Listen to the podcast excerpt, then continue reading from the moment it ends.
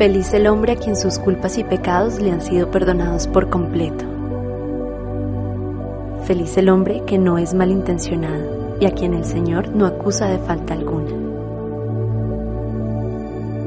Mientras no confesé mi pecado, mi cuerpo iba decayendo por mi gemir de todo el día, pues de día y de noche tu mano pesaba sobre mí. Como flor marchita por el calor del verano, así me sentía decaer. Pero te confesé sin reservas mi pecado y mi maldad. Decidí confesarte mis pecados y tú, Señor, los perdonaste.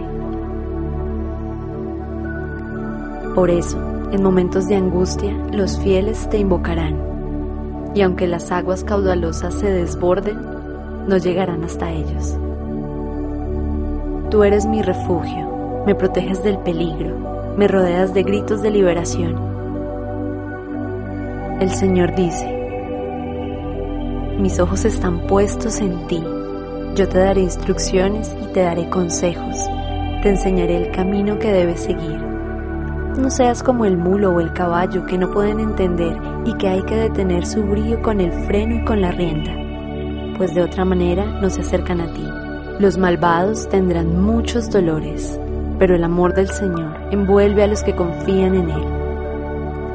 Alégrense en el Señor, hombres buenos y honrados. Alégrense y griten de alegría.